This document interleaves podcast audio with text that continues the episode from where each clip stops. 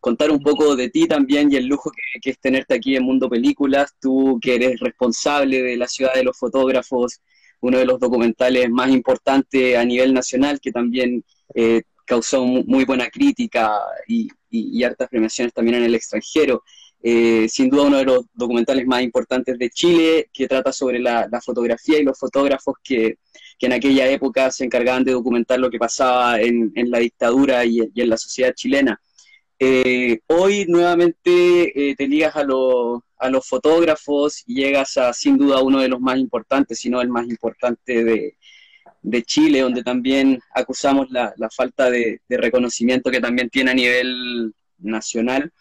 Eh, Sergio Larraín, y eso es lo que, lo que, lo, que, nos trae hoy para conversar, que como habíamos mencionado anteriormente, la película tiene estreno este viernes 4, sábado 5 y domingo 6 de junio, para que la gente pueda también adquirir sus entradas y, ver esta maravilla que con Lorena también ya tuvimos, la, eh, tuvimos el honor de, de poder apreciar. Eh, bueno, bienvenido a este espacio y esperamos tener una amena conversación contigo respecto a este nuevo trabajo que trae, que sin duda otra, otra genialidad. Bueno, para partir me gustaría, eh, y para que la gente también te conozca un poco más, porque sabemos que aquí nos siguen tanto desde Chile y también tenemos público internacional, eh, un poco cómo llegas tú a la fotografía. sabemos que eres director documentalista, director de fotografía, que también antropólogo y, también vienes de una familia ligada al arte. Eh, ¿Cómo llegas a, o te introduces tú mismo, eh, dónde nace tu gusto eh, por, la fotografía y además documentarla? Bueno, la fotografía fue, podríamos decir, como una hermana mayor que siempre estuvo presente desde que yo nací en mi casa. siempre hubo una cámara, yo tengo la cámara de fotos de mi abuelita. Mi abuelita era fotógrafa, la madre de mi madre. Cosa que descubrí mucho después, pero eh, la fotografía siempre estuvo presente y mi padre era fotógrafo y dirigía el laboratorio y el archivo fotográfico de la Universidad de Chile. ¿no? Que, mm, que, el laboratorio ya no existe, el archivo sí, pero en esa época se hacían muchas copias, todo era análogo, todo se copiaba en laboratorios y como no teníamos quien me cuidara después del colegio, yo me iba del colegio directo a los laboratorios fotográficos y archivos de la Universidad de Chile y ahí pasé una buena parte de mi infancia. ¿ah? Eh, jugando a ser fotógrafo, te fijas, revisando archivos, mirando imágenes que muchas veces no entendía de qué se trataban, pero sin embargo, eh, estaba ahí, era el mundo que habitaba, donde me sentía seguro. Y aprendí fotografía jugando, como te digo, como, como una parte más del lenguaje, de lo que había que aprender, porque era una cosa bastante natural. Eh, así es como llego, así es como me quedo en la foto para siempre, digamos. Eh, nunca me he considerado un fotógrafo, a pesar de que tomo muchas fotos y me gusta hacer fotos. nunca lo he hecho profesionalmente, digamos, como por encargo siempre lo he hecho para mí, por, por placer. Y, la cosa documental creo que viene de ahí también un poco, ¿no? Viene de, de, estos fotógrafos documentales que me tocó conocer en la, en la dictadura, eh, y es un poco de lo que habla la ciudad de los fotógrafos. Y, y esa herencia se transmite, pero ya hacia el cine, en, donde busco las historias detrás de las imágenes, ¿no? Como, como una bueno, día, hablaba con un amigo, ¿no? Chile de alguna manera es un país quizás donde las cosas no son completamente dichas, donde quedan muchas cosas en silencio, donde queda como algo siempre fuera de, fuera de cuadro, ¿ah? donde no queremos, eh, queda algo en silencio. Y creo que ahí hay una razón de, de las películas, digamos, de ir en búsqueda de esas historias no contadas, de lo no dicho, Em, para traerlo a la luz, para mostrarlo, para que sea una historia, para que esté verbalizado. Eso. Ahí, Sebastián, en tu acercamiento con esta magia que tiene que haber sido para un niño como tú, meterse a una cámara oscura y, y, tener este contacto con la química, con toda esta magia, con la alquimia que significa de repente ver aparecer las imágenes en un papel, que tiene que haber sido impresionante para, un niño como tú. ¿Cómo, cómo llegas también a, Sergio Larraín específicamente, a, su trabajo, Eh, y, y, por qué un poco, qué te motiva a, ir tratando de descubrir a, a, esta persona, a este hombre detrás del, del fotógrafo, mm. eh, con, con, todos estos claroscuros que tú también mencionas, que son propios también de la, de la fotografía, ¿no? La fotografía se compone de luz y de sombra, como, como el cine, como nosotros. Eh, ¿cómo, ¿Cómo llegas a, Sergio Larraín y qué, te mueve a, intentar escudriñar un poco en, el hombre detrás del fotógrafo? Bueno, Sergio siempre presente también como era como un tío lejano, como otros fotógrafos importantes que, que, ha tenido Chile y que, ya no están con nosotros, pero quedaron sus imágenes que estaban precisamente en el laboratorio fotográfico, ¿no? Sergio había sido parte de una, de una exposición muy importante que se llamó El rostro de Chile en los años 60, en donde se invitó a participar a un montón de fotógrafos que retrataron Chile y esa exposición dio la vuelta al mundo varias veces, en donde era un Chile de los 50, 60, pero imagínate, en una exposición análoga, cada, cada foto era una foto revelada en laboratorio, eh, en fin. Y ahí estaba Sergio, sus imágenes estaban en el archivo, pero llegó el, eh, el, libro Valparaíso, el año 91, si no me equivoco, se edita el libro Valparaíso, que es como el primer libro, como ya solo sobre Sergio, editado, eh, hay uno anterior que es El rectángulo en la mano, pero ese no lo conocía. Mm. Em, sí. Bueno, eso está, y, y, y en algún momento eh, ya en ese minuto se sabía que Sergio había abandonado la fotografía, que ya no era fotógrafo, ¿no es cierto? Que ya, y que nadie sabía bien dónde vivía. Mi papá sí sabía dónde estaba porque había un vínculo eh, con una amiga en común en donde mi papá sabía que había una casilla a la cual se le podía escribir y que vivía en Ovalle. Y eso era todo. Eh, pero se había retirado. Y un día llegaron a mi casa estos libritos que se llaman eh, textos para el kinder planetario. Son unos libros muy sencillos que adentro no tienen imágenes, sino que tienen como una poesía mística. Poemas.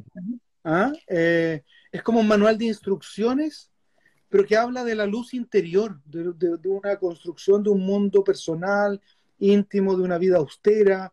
Eh, Sergio aquí propone, son varios libros, eh, una forma de vida austera con desapego y, sin vanidad, que era lo que más le preocupaba, ¿no? Esto de, no, de no figurar, de no llamar la atención.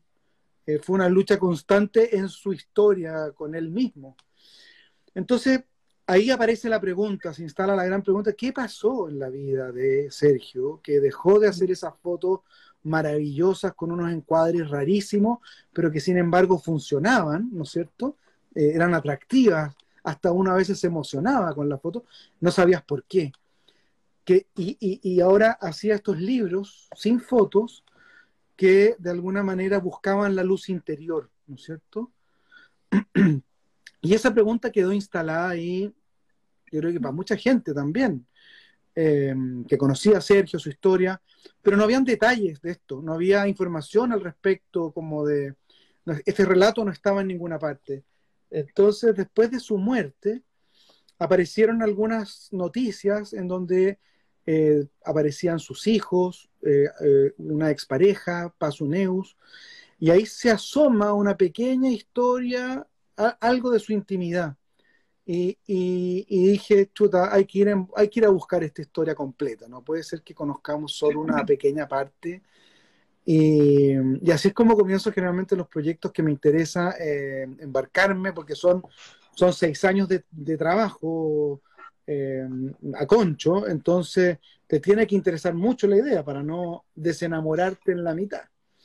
Entonces partimos en búsqueda de, ese, de nuestro Sergio, ¿no es cierto? Con Claudia Barril, que es la productora, dijimos, bueno, hagamos la película. Y como sabíamos que había mucha mm, reticencia a hablar de Sergio, eh, Magnum se veía como algo inalcanzable, ¿no es cierto? Esta agencia donde están los archivos de Sergio, los negativos, las copias de época, eh, era como imposible. Entonces dijimos, bueno, hagamos la película que podamos, vamos con desapego, vamos, eh, encontremos lo que tengamos que encontrar eh, sin esperar nada. ¿no? El que quiera estar va a estar, lo que tenga que aparecer va a ser bueno. Y en esa actitud que mantuvimos hasta el final, eh, hicimos la película. Y fuimos entrando, entrando, entrando, entrando, sin forzar, siempre trabajando, eso sí, eso sí siempre proponiéndonos que se, metas que se, que se iban cumpliendo, pero que finalmente terminan en esta pieza de una hora veinte que se llama El Instante Eterno y que es un viaje por la vida de Sergio, porque para entender sus imágenes, estas imágenes misteriosas, hay que entender algo de su biografía, yo creo. ¿Mm? Sí, de hecho algo muy, muy bello que lograste en el documental, Sebastián, es que se va construyendo eh, un, Sergio que, cada uno de nosotros puede ir armando según las piezas mm. a partir del relato que hace cada una de las personas que participa en el documental y que son mm. personas de su familia, mm. pero también personas que lo conocieron como fotógrafo, bueno, en Magnum, pero también personas que tuvieron contacto con él bastante más sencilla. Eh, entonces, te puedes ir armando una, una idea, pero creo yo, y es un poco la, la, idea que, con la que yo me quedé con el documental, mm. que tampoco es, tampoco pretendes que sea una idea definitiva, tampoco es, es como este es Sergio Larraín, sino que es mostrar una nueva visión, ampliar un poco la visión que, que, tenemos de él y de su trabajo, mm. eh, para, precisamente abrir este, eh, a, a, este hombre, ¿no? Y conocer un poco lo que, lo que hay detrás eh, de su filosofía y que plasmó sin ninguna duda en su fotografía también. Sin duda, sin duda que es una... Yo creo que la, película ayuda a entender. Y, y, si después de la película volvemos a mirar las imágenes de la reina, creo que vamos a poder ver algunas claves, descifrar esas imágenes y poder llevarlas y apropiarnos de ellas también, ¿no? Interpretarlas con nuestras historias y con, nuestras, con nuestros claros oscuros también, que es interesante. Bueno, dentro de, esta búsqueda de la, que, de la que hablas y este trabajo de seis años que, llevó este, este documental, eh, como decía Lorena también, hay, hay muchas personas que van apareciendo, obviamente llegar a la familia también es como de cierta forma más fácil, son los familiares, pero como decía Lorena también, vas llegando a, gente que solamente tuvo contacto con él. ¿Cómo fue todo ese proceso de búsqueda para llegar a, estas personas clave para, para armar este documental? Bueno, el, el, el, comienzo fue a través de Gregoria, su hija. Eh, fue la primera persona que contacté cercana. Gregoria desde el primer minuto estuvo dispuesta y confió en, la idea de poder eh, investigar esa era la primera etapa, no sé, poder llegar a conocer a la familia más directa. Y ella me dio algunos nombres de personas que ella pensaba que tenía que eh, entrevistar, ¿no es cierto?, para la investigación. Y es así como llego a, a conocer, por ejemplo, a Pasuneus, que fue su pareja en, la época del grupo Arica, eh, en donde pudimos conversar largamente con Paz, una mujer fantástica, con, mucha libertad, eso me llamó la atención, ¿ah? como toda su experiencia espiritual también en esta búsqueda espiritual de trascendencia, la mostraba como una mujer muy, con, muy pocas trancas, con muy poca pacatería, con muy poca... Eh, y me contó mucho, mucho, mucho, y mm, Paz fallece a los dos días. Me llaman y me dice que uh. eh, Paz eh, había fallecido. O sea, es, como que hubiésemos tenido que encontrarnos ese, en ese minuto para em, hablar de lo, que, de lo que hablamos. Entonces, así empezaron a suceder eventos eh, muy sincrónicos eh, con, con, Sergio y con su entorno. Em, luego llegó a Ovalle a conocer a Oscar Gatica, por ejemplo, fue este discípulo que también era fotógrafo, eh, que, pero era un fotógrafo como él llama un sacamonos, que son estos fotógrafos de colegios, de primeras comuniones. Eh, de retratos, ¿no? De, retratos, exacto, que venden sus fotos a la salida a los colegios. y eh, Sergio llegó, Oscar llegó a un, taller de yoga que daba Sergio en el, en el, Centro Cultural de Ovalle, los primeros martes de cada mes, ponte tú. Sergio se instalaba con una velita y enseñaba lo que él había aprendido en su vida sobre, todo sobre yoga y meditación. Y ahí, llegó, y ahí llegó Oscar y de a poco se empieza a enterar de que está frente a Sergio Larraín, nada menos. y, se, y se comienzan a hacer amigos y, Sergio eh, y Oscar se transforman en una especie de ayudante. Eh, yo creo que es uno, de los personajes más fascinantes que encontré porque él recibe todo el conocimiento de Sergio y lo interpreta desde su realidad, ¿no? Desde, desde su humildad también, y es muy bonito, es muy bonito como Oscar se acerca a la filosofía de vida que le enseñó en, gran medida eh, Sergio Larraín. Y así van apareciendo campesinos, gente que no fue al colegio, pero que convivió con Sergio y conoce entonces de historia del arte, saben pintar al estilo de Kuf, con técnicas del impresionismo, saben de historia de la fotografía, conocen fotógrafos, han leído sobre fotografía. Entonces, eh, te vas dando cuenta cómo Sergio en silencio compartió casi la mitad de su vida con gente del interior de Ovalle, del, del, Valle del Limarí, eh, en este pueblito que se llama Tulagüen, que es un lugar fascinante, mágico, hermoso. Eh, ahí hay una vida muy, muy, muy, muy potente. Yo creo que Sergio eligió bien el lugar porque es realmente soñado. Hay una parte hermosa donde Oscar dice que, Sergio Larraín le dice que tiene que fotografiar el aire. Sí, Y eso es, eh, es, muy, es muy poético, es muy mágico mm. y es lo que efectivamente tú puedes encontrar y ver en las fotografías de, mm. Sergio Larraín, ¿no? en esos encuadres donde siempre da el espacio para el aire. No quedan estos, estos, estos encuadres cerrados y claustrofóbicos, sino que siempre están abiertos, dale, eh, con, estas caídas, ¿no? Que parecen, parecen como no perfectas, por así decirlo, mm. pero que finalmente son perfectas en la atracción, en el misterio, mm. en, la poesía, en la poética que hay detrás de su fotografía, y me, parece que estos libros que, tú nos muestras ahora eh, son un poco llevar a las palabras esa poesía que, que Sergio Larraín nos entregaba a través de sus imágenes absolutamente la síntesis, ¿no es cierto?, del momento, la, que todo cuaje en una sola, en un solo instante. Era, era una obsesión de él, ¿ah? no solo con la fotografía, con, era con, la poesía también, con los textos que escribía. Siempre estaba buscando cómo comunicar con... es algo muy japonés, es algo muy zen, que es como con los mínimos elementos construir algo o el mensaje, ¿no es cierto? Eh, Sergio, bueno, en, la investigación encontramos a muchos Sergios, a muchas vidas, digamos, y eso fue fascinante, digamos, porque es lo que construye el relato. Está el Sergio niño, que pensábamos que no era fotógrafo, pero lo encontramos con una cámara colgada al cuello a los 17, 16 años, con una Leica, nada menos.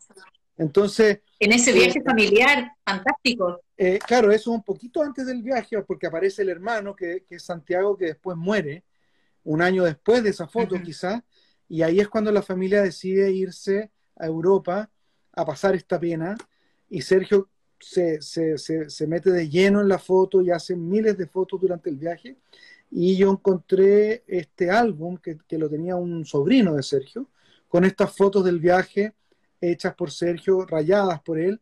Entonces em, se lo llevo a Bárbara, su hermana menor, y ella recuerda las fotos y va un poco conectando el viaje y las fotos para que me contara un poco qué estábamos mirando.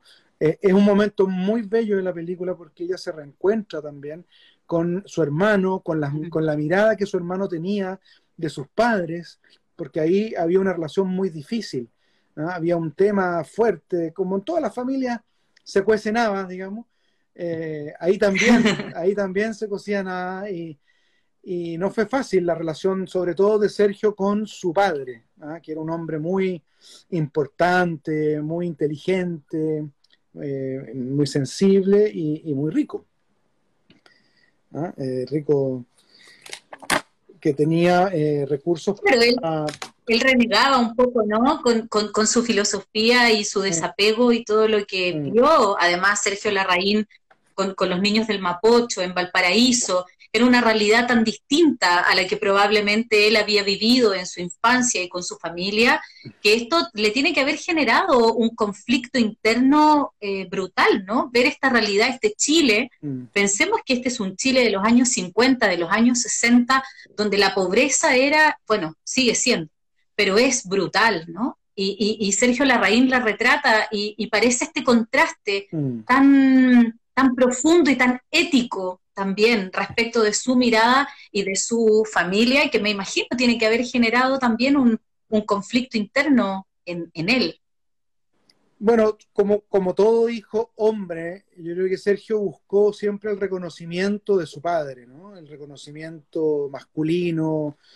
Y, y, no le fue fácil. Yo creo que Sergio en la fotografía encontró un mundo propio, una forma de también acercarse a los mundos que no le habían eh, mostrado, que, a los mundos que, em, que me imagino no le estaban permitidos de infancia, ¿no es cierto?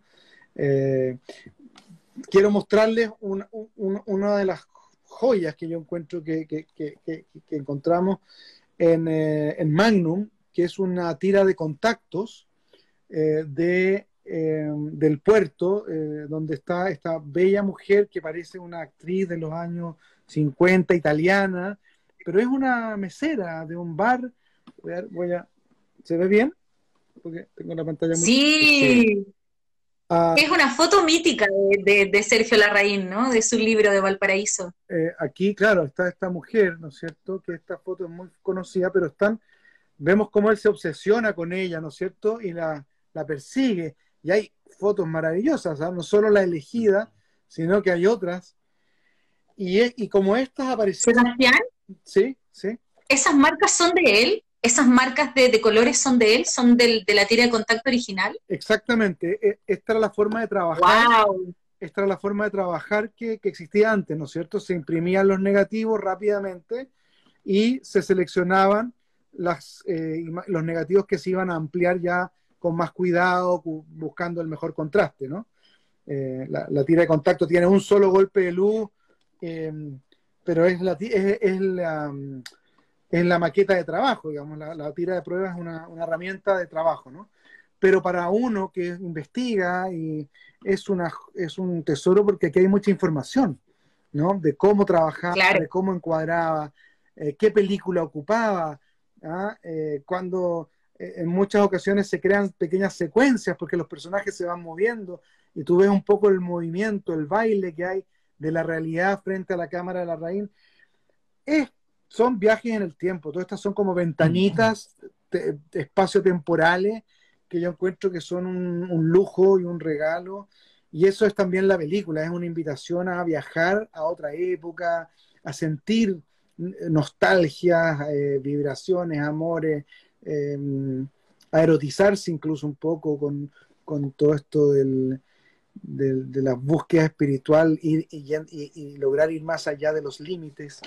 En fin, creo que eh, eh, eh, yo no pensé que me iba a encontrar con tantas historias, la verdad. Yo iba, yo iba detrás del fotógrafo, yo iba detrás de, este, de este fotógrafo famoso que habían alcanzado la cumbre, ¿no es cierto? y que de repente, de un día para otro, inexplicablemente, se, se retira pero nada está en blanco y negro. Entonces empezamos a, empezaron a aparecer matices, ¿no es cierto? Escala de grises, como podríamos decir. Y, y, aparecen historias increíbles. Eh, y no todo puede quedar siempre en la película, pero creo que hicimos una síntesis bien importante de, de, la, de las principales como estaciones, ¿no es cierto? Eh, en la vida de Sergio que, y me gusta decir que es nuestro premio Nobel de fotografía y no lo sabemos. ¿ah? Es como nuestro, nuestro Alexis Sánchez de la fotografía y no lo sabemos. Nuestro, nuestro Pelé. Oye, y además Ocurre, ocurre mucho también en las letras, le ocurrió a Gabriela Mistral, por ejemplo, que recibe primero el Nobel y luego el Premio Nacional de Literatura. Y yo, yo creo que también quizá con, con Sergio Larraín ocurre este reconocimiento a nivel mundial, internacional, mm. y no sé si en Chile estamos, somos tan conscientes de, de, la envergadura ¿no? del, trabajo y de la calidad de, Sergio Larraín. ¿Qué, cree, ¿Qué crees tú como como documentalista y como quien ha visto un poco también la trayectoria de, otros, de otros fotógrafos. Mira, yo, yo creo que Chile, como dicen, es un país de poetas, pero también de fotógrafos. Creo que eh, la fotografía en Chile tiene una profundidad enorme. Eh, y creo que este es un buen momento para redescubrir a Sergio, digamos, los que ya lo conocíamos, eh, volver a encontrarnos con Sergio también. Y, lo que planteaba Sergio, Sergio hay que pensar que se autoexilió, se, se, se autoenclaustró, ¿no es cierto?, en, en, en, en Ovalle, en Tulagüen, eh, en una celda de monje, estaba con él mismo encerrado. Hoy estamos obligados a estar con nosotros mismos, encerrados en nuestras celdas de monje, en nuestras casas, con nosotros mismos, en una introspección que ha sido eh, difícil, difícil, porque nadie nos preparó, ¿no es cierto?, eh, para enfrentar esto. Y, Sergio Larraín, entonces, el instante eterno también es una invitación a que ese mundo es posible de habitar, eh, volver a, mirar con pausa la realidad, vivir el presente a concho, que es lo único que tenemos, hoy día lo sabemos más que nunca. Entonces, eh, hay una, sincronía ahí de nuevo con, con la raíz, con la vida, con, con el presente. Ha sido una, una de las investigaciones más espirituales que he tenido. Es como que me han pasado cosas mágicas, encuentros mágicos con personas, con, con, lugares, con han llegado a mí materiales que no tendrían por qué haber llegado, gente que me comenta una anécdota con la raíz sin saber que yo estoy haciendo algo sobre la raíz.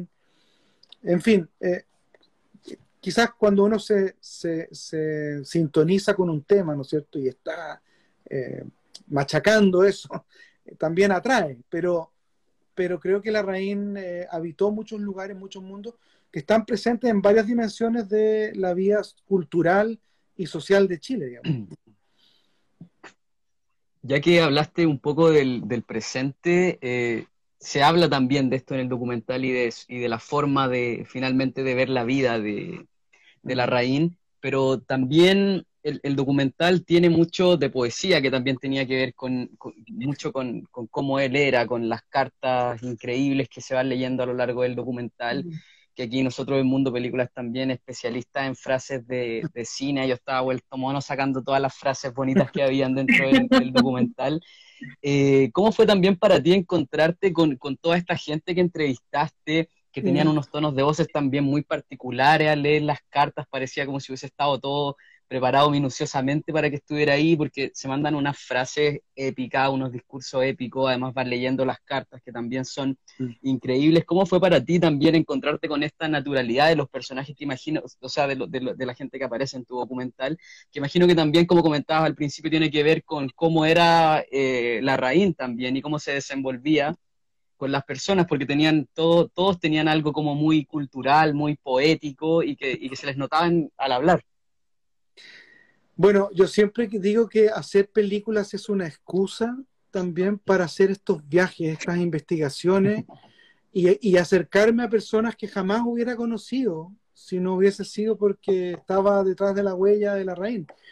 Em, eh, compartí con, bueno, con Paz Uneus, conocí a Piro Luzco, que fue un amigo de Sergio en la época de, de Valparaíso, de los años 60. Eh, imagínate, Piro Lusco, eh, no sé, no, se llama Piro Lusco, él se inventó ese nombre, porque él se llamaba, no sé, Humberto Castillo, así le habían puesto sus padres. Pero él dijo, yo no quiero que me digan Humberto Castillo toda la vida. Eh, no porque fuera feo, porque él sentía que el nombre te determinaba. Entonces él se inventó en un acto poético un nombre.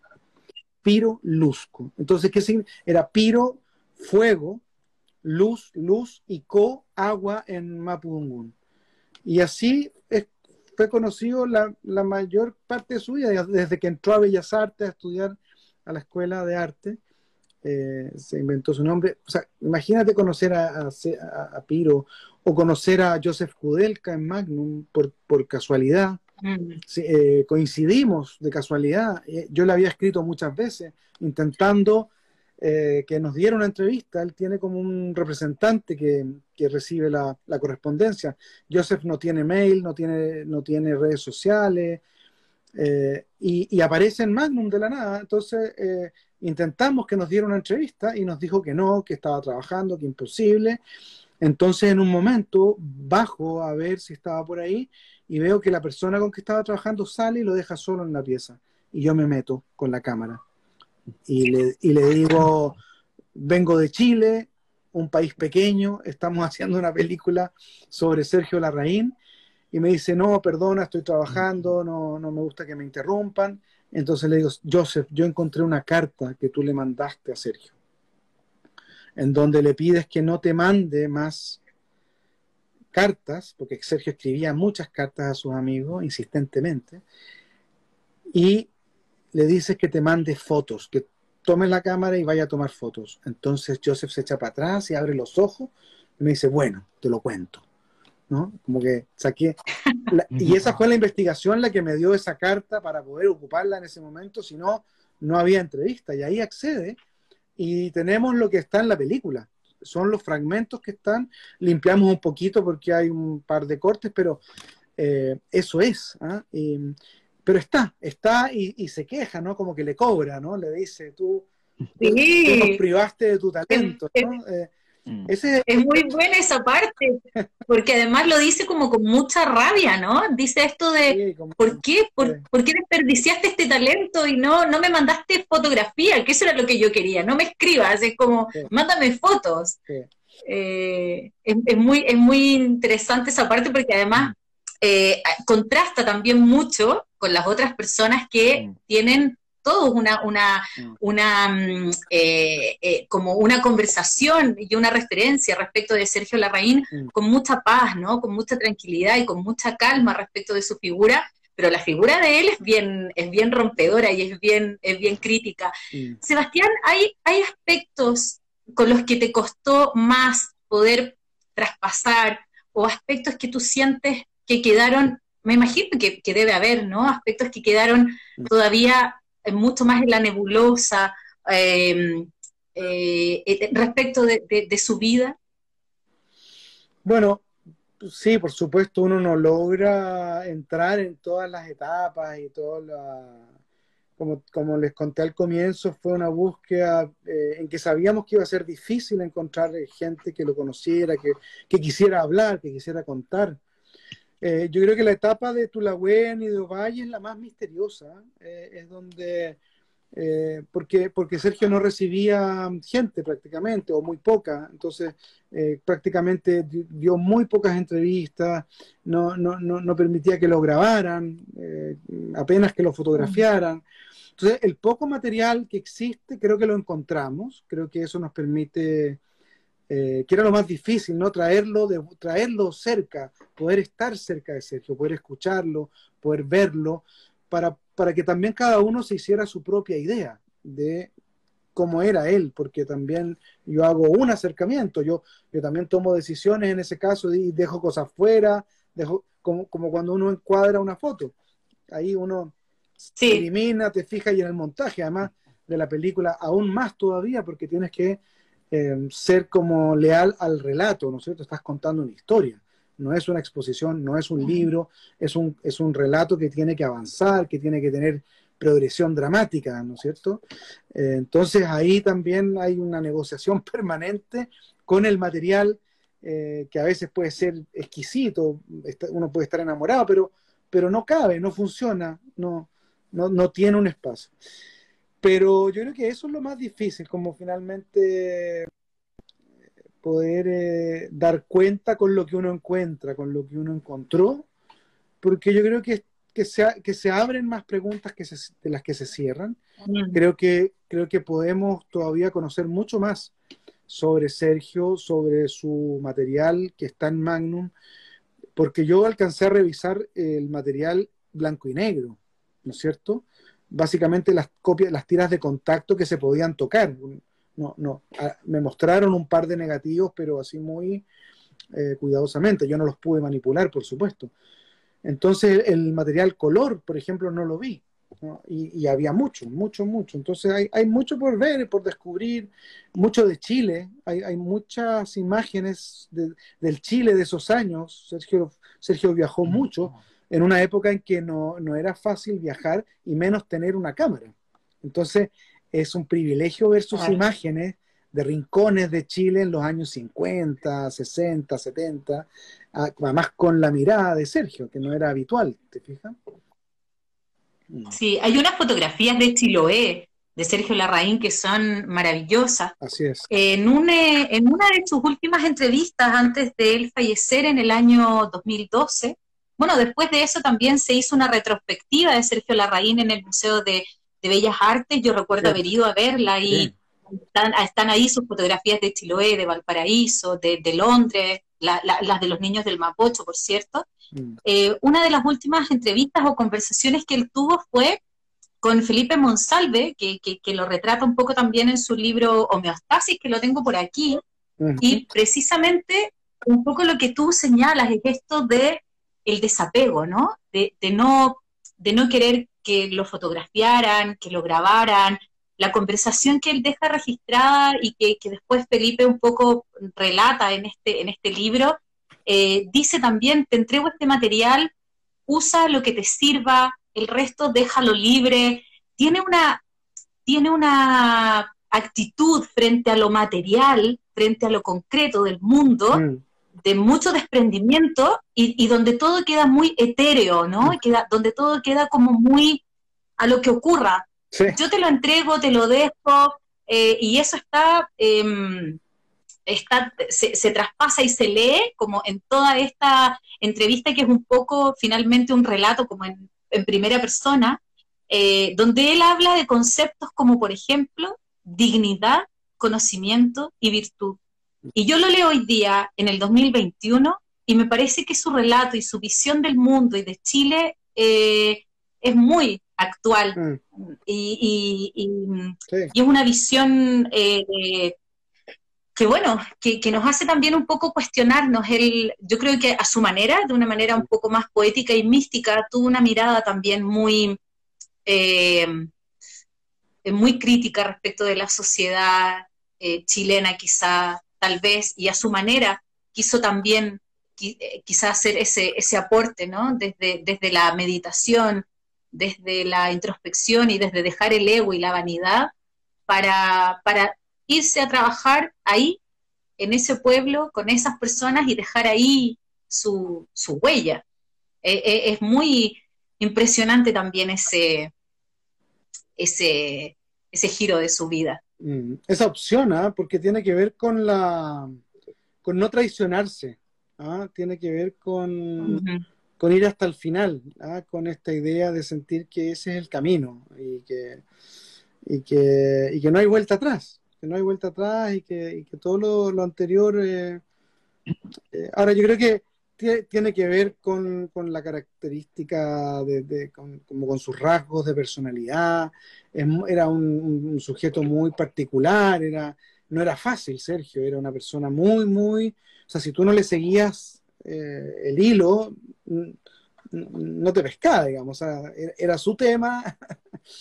Eh, entonces, eh, pero sí, pues él, intentó practicar las filosofías orientales que son ideas muy antiguas también, ¿no es cierto? De, desde el hinduismo, el budismo, el budismo zen, esta práctica del desapego, de soltar, de... Mm, él, él intentó ah, experimentarlo diariamente, plenamente. Y eso nunca es fácil, nunca es fácil, porque no estamos hechos para meditar, no estamos, mm. no estamos naturalizados en eso, ¿no? Em, pero, pero fue una práctica, lo enseñó. Yo, yo rescato mucho eso. Sergio enseñó, yo, yo no sabía, ponte tú esa parte. Yo pensé que Sergio estaba encerrado en su casa solo, que no hablaba con nadie, mm. y no era así. Eh, al revés. De hecho, escribía cartas a sus amigos, siempre siguió enviando fotos a Magnum, o sea, nunca abandonó la fotografía, tenía amigos en el barrio, en Ovalle, con los que conversaba frecuentemente y se juntaba a tomar un café, eh, gente que lo visitaba, que él quería mucho, entonces eso me gustó de, descubrir también. Sergio tenía un vínculo con el mundo, tenía relaciones humanas, tenía, seguía teniendo apegos y seguía teniendo vanidades y seguía siendo un hombre normal, digamos, en el sentido de que, de que no... Luces y sombras. Eh, sí, porque era, y eso es bonito, como humanizar, traerlo de vuelta, ¿no? Y decirle, Sergio, tranquilo, está todo bien, te queremos igual. Eh, eh, entonces, em, creo que una de las cosas que también me gustó es esto que em, encontré en unas cartas que, que le escribe, en donde le cuenta a algunos amigos y familiares que ha vuelto a fotografiar Valparaíso pero ya de edad adulta, digamos, ¿no? cuando ya tenía más de 60 años.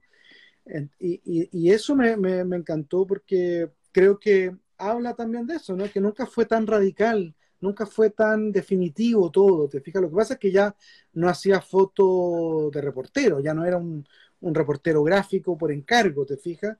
Pero sí seguía siendo un fotógrafo que disfrutaba mucho pasearse con, la, con el rectángulo en la mano y conectarse con la realidad y encontrar estos satoris, que, que es una experiencia que todo fotógrafo ha sentido. Yo creo que eh, eh, eh, si, si, si, si, estás escuchando con algún, algún, fotógrafo y sabe, sabe perfectamente de lo que habla Sergio, digamos, ¿no? de esta idea de contemplar la realidad, conectarte con la realidad y encontrar el instante decisivo como eh, en este caso el eterno. ¿ah? Pero mm, eso, yo... Sí.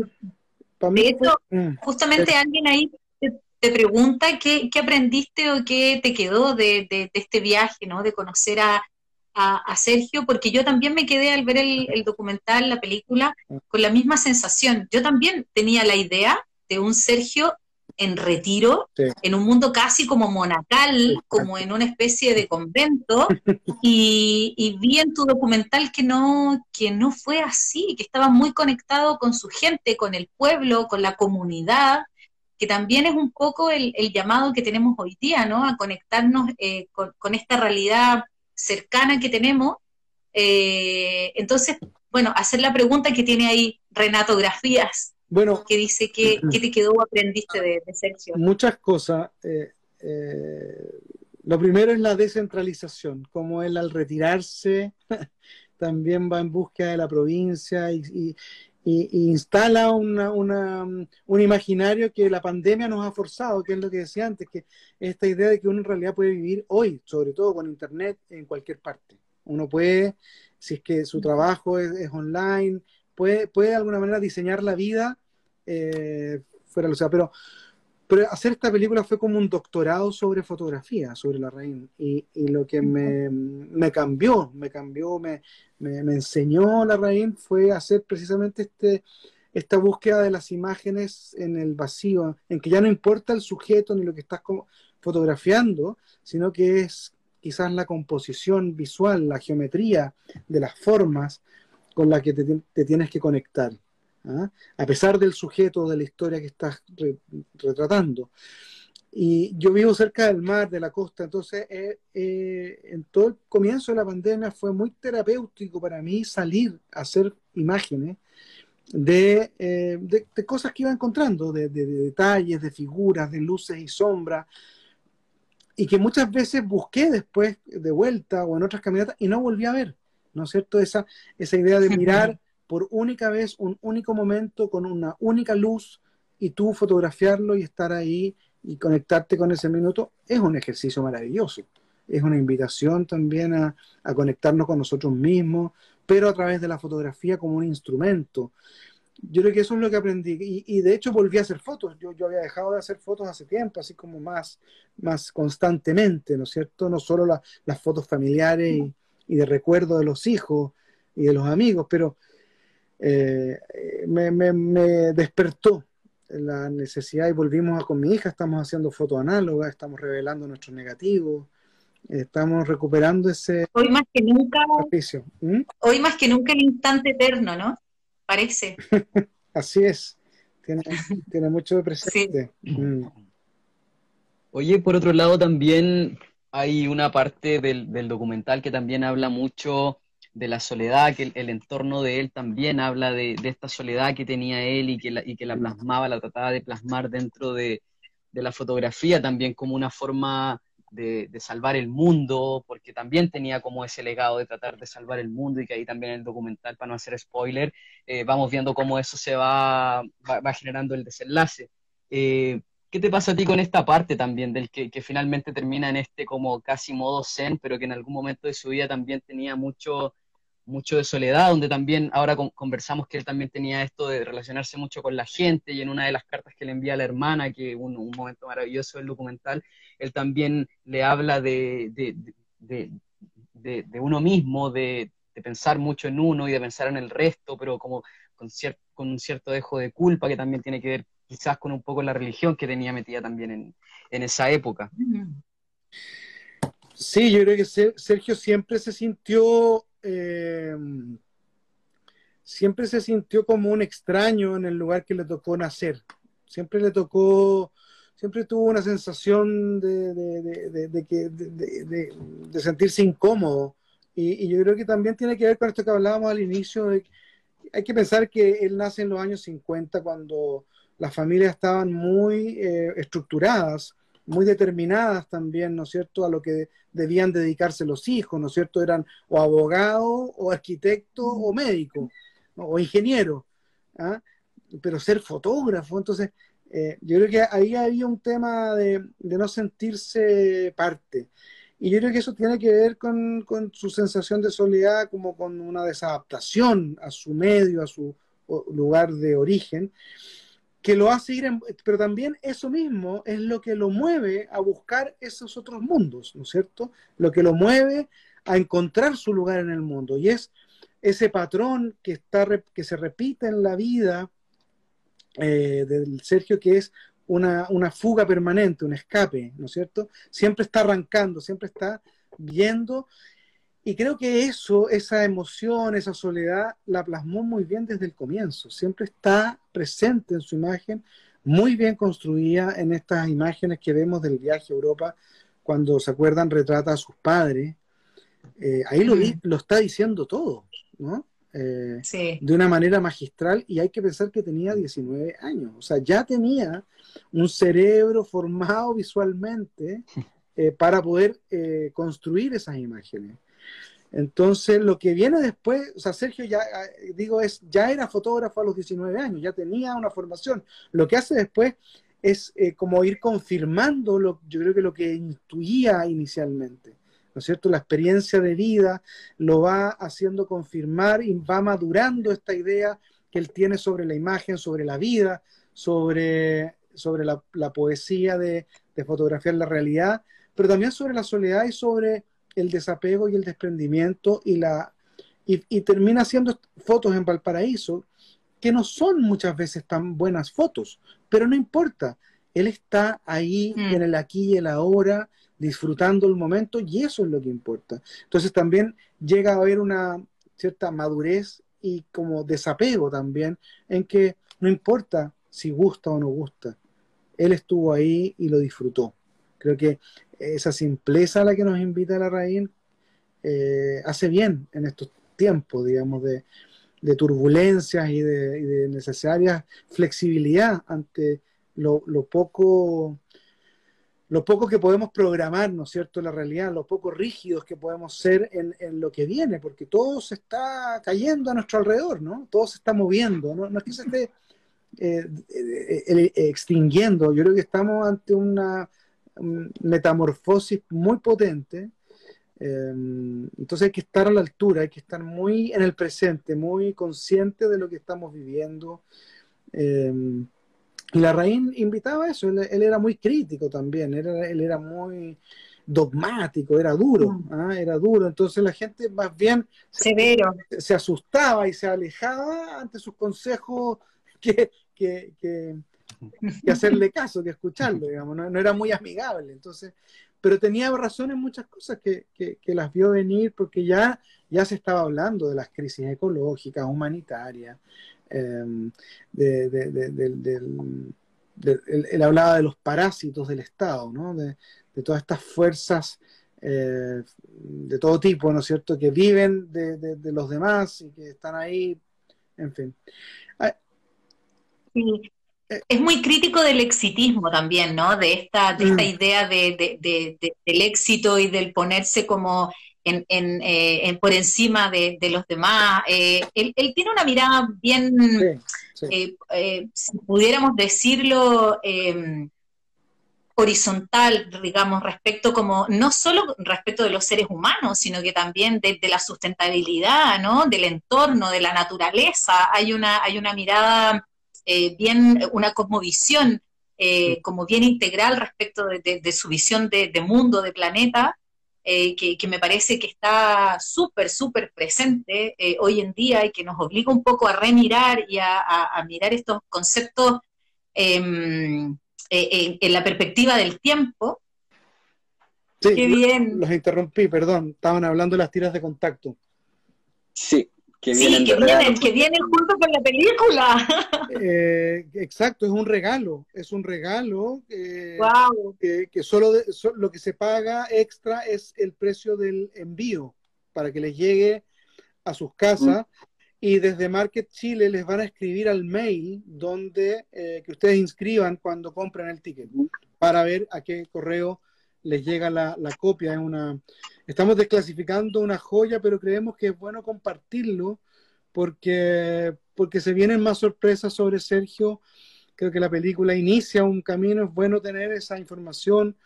Eh, este va a ser el año de Sergio Larraín, cumpliría 90 años, Sergio. ¡Wow! Eh, y, y, yo creo que estaría expectante de lo que está pasando en Chile, es como que apareciera ahora y fuera como invitado a la conversación eh, que tiene este país hoy día, ¿no es cierto? Constitucional, ¿te eh, imaginas su, mirada? imagínate, a lo mejor hubiese sido un, un candidato. Constituyente. constituyente. Sí, yo me lo imagino muy, ¿no? En esta onda como Maturana y, no sé, y el mismo, eh, qué sé yo, Varela, personas, hombres eh, grandiosos con, su, con sus visiones. Mm. Sebastián, ¿te parece mm, que, este documental era necesario respecto de, sabemos muy poco, hay muy poco material, ¿no? Respecto de, la vida de, Sergio Larraín. Yo al menos personalmente no, conocía otro, otro documento de este, de este tipo. Em, me parece que es un poco lo que tú dices también, ¿no? Abrir el, abrir el camino a, descubrir a, Sergio su trabajo y al, y al, reconocimiento quizá también a su, a su trabajo, pese a que mm. probablemente no era lo que él estaba buscando. Bueno, mira, él, él eh, en vida le dijo a, su hija y a Áñez Sir, que es una persona que es la, actualmente la directora artística de la Fundación Cartier-Bresson en Francia, con, con, la que tuvo una relación epistolar de 30 años, le dijo en sus cartas, después que yo muera, tú puedes mostrar, divulguen mi obra. En vida él no quería ser molestado porque él tenía una cuestión personal, digamos, con esto de tener que estar dando entrevistas y, y, en ese sentido eh, yo creo que estaría contento de, mostrar eh, su trabajo, como yo creo que él tenía conciencia de lo que él hizo, de, lo, que, de lo que alcanzó como, como trabajo fotográfico, ¿no es cierto? Eh, y por lo mismo lo abandona porque él siente que no se puede quedar pegado ahí, que él tiene que trascender eso, tiene que ir más allá porque él lo que buscaba era una esencia más profunda, ¿no es cierto? Algo más eh, personal. Em, te iba a responder algo con respecto a la pregunta, pero se me fue la idea de, lo que me acabas de decir, que hay algo que... de, si crees que era necesario el, ah, documental, como porque, porque no existe mucho más material sobre su vida, ¿no? Sobre su trabajo, su legado también. Y, bueno, y, lo que había, eh, es verdad lo que dices tú, no, hay, no había una película, no había un relato, habían libros que contaban mm. ciertas partes, algunos fragmentos, algunas cartas, pero no, no, no se lograba conectar todo.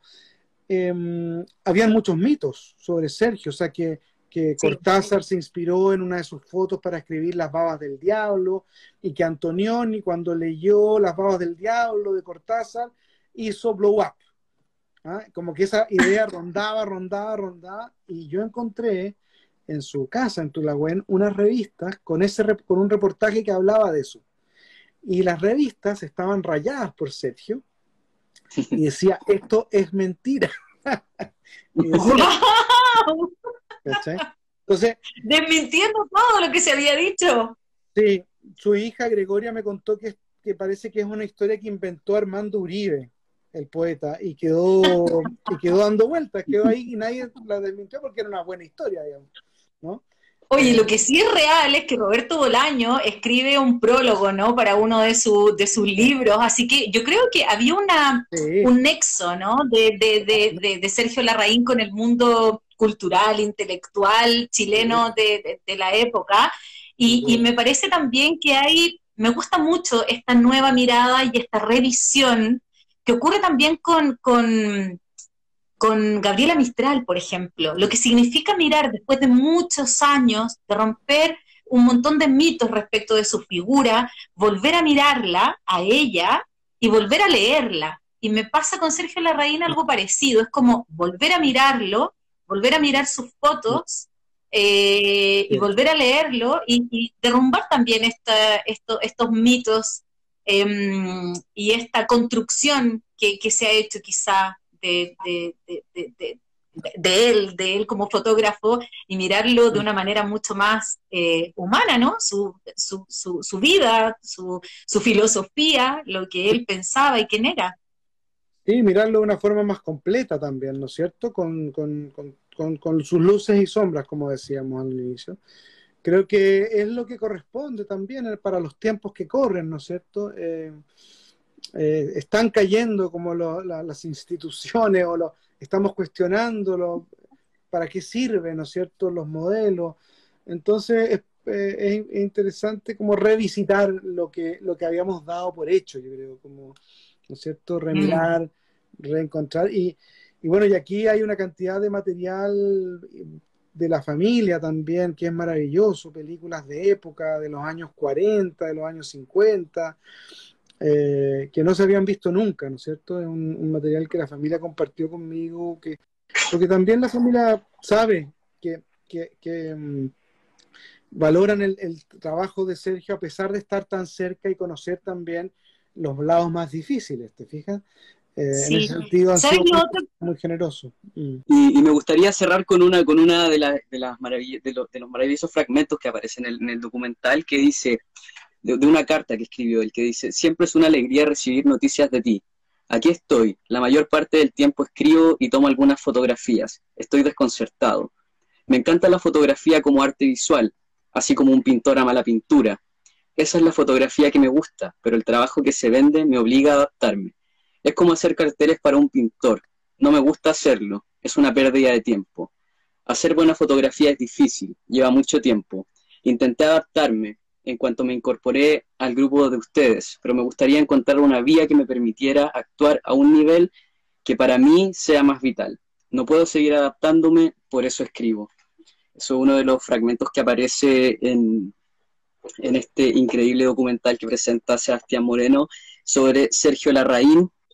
Felicitaciones, Sebastián, porque es un gran, hermoso trabajo, más allá de, de cómo retrataste con mucho en respeto y con mucha, em, con mucha apertura, ¿no? Esta, esta visión de, Sergio Larraín, eh, hay imágenes hermosas de, sus fotografías, de, su trabajo, de él también, de su vida, mm. se los recomiendo totalmente, sigan a Sebastián, a Market Chile y también a Sergio Larraín Doc, que es donde está toda la información del documental, pueden ver el tráiler, pueden ver imágenes, pueden ver pequeñas entrevistas, de quienes están retratados también en el documental, así que no se lo pierdan y, busquen las imágenes de, Sergio Larraín, sobre todo las que nos muestran un Chile en blanco y negro de otra época, que, está por ahí, que somos, es parte de nuestra identidad, es parte de nuestra historia, y lo importante que es hacer estos, estos rescates y, mm,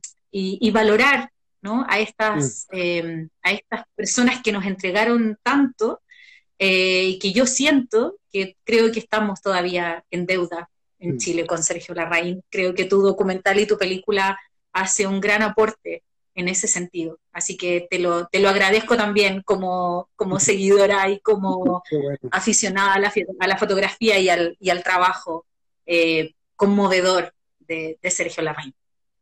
Muchas gracias. Gracias por la invitación y por la conversa. ¿eh?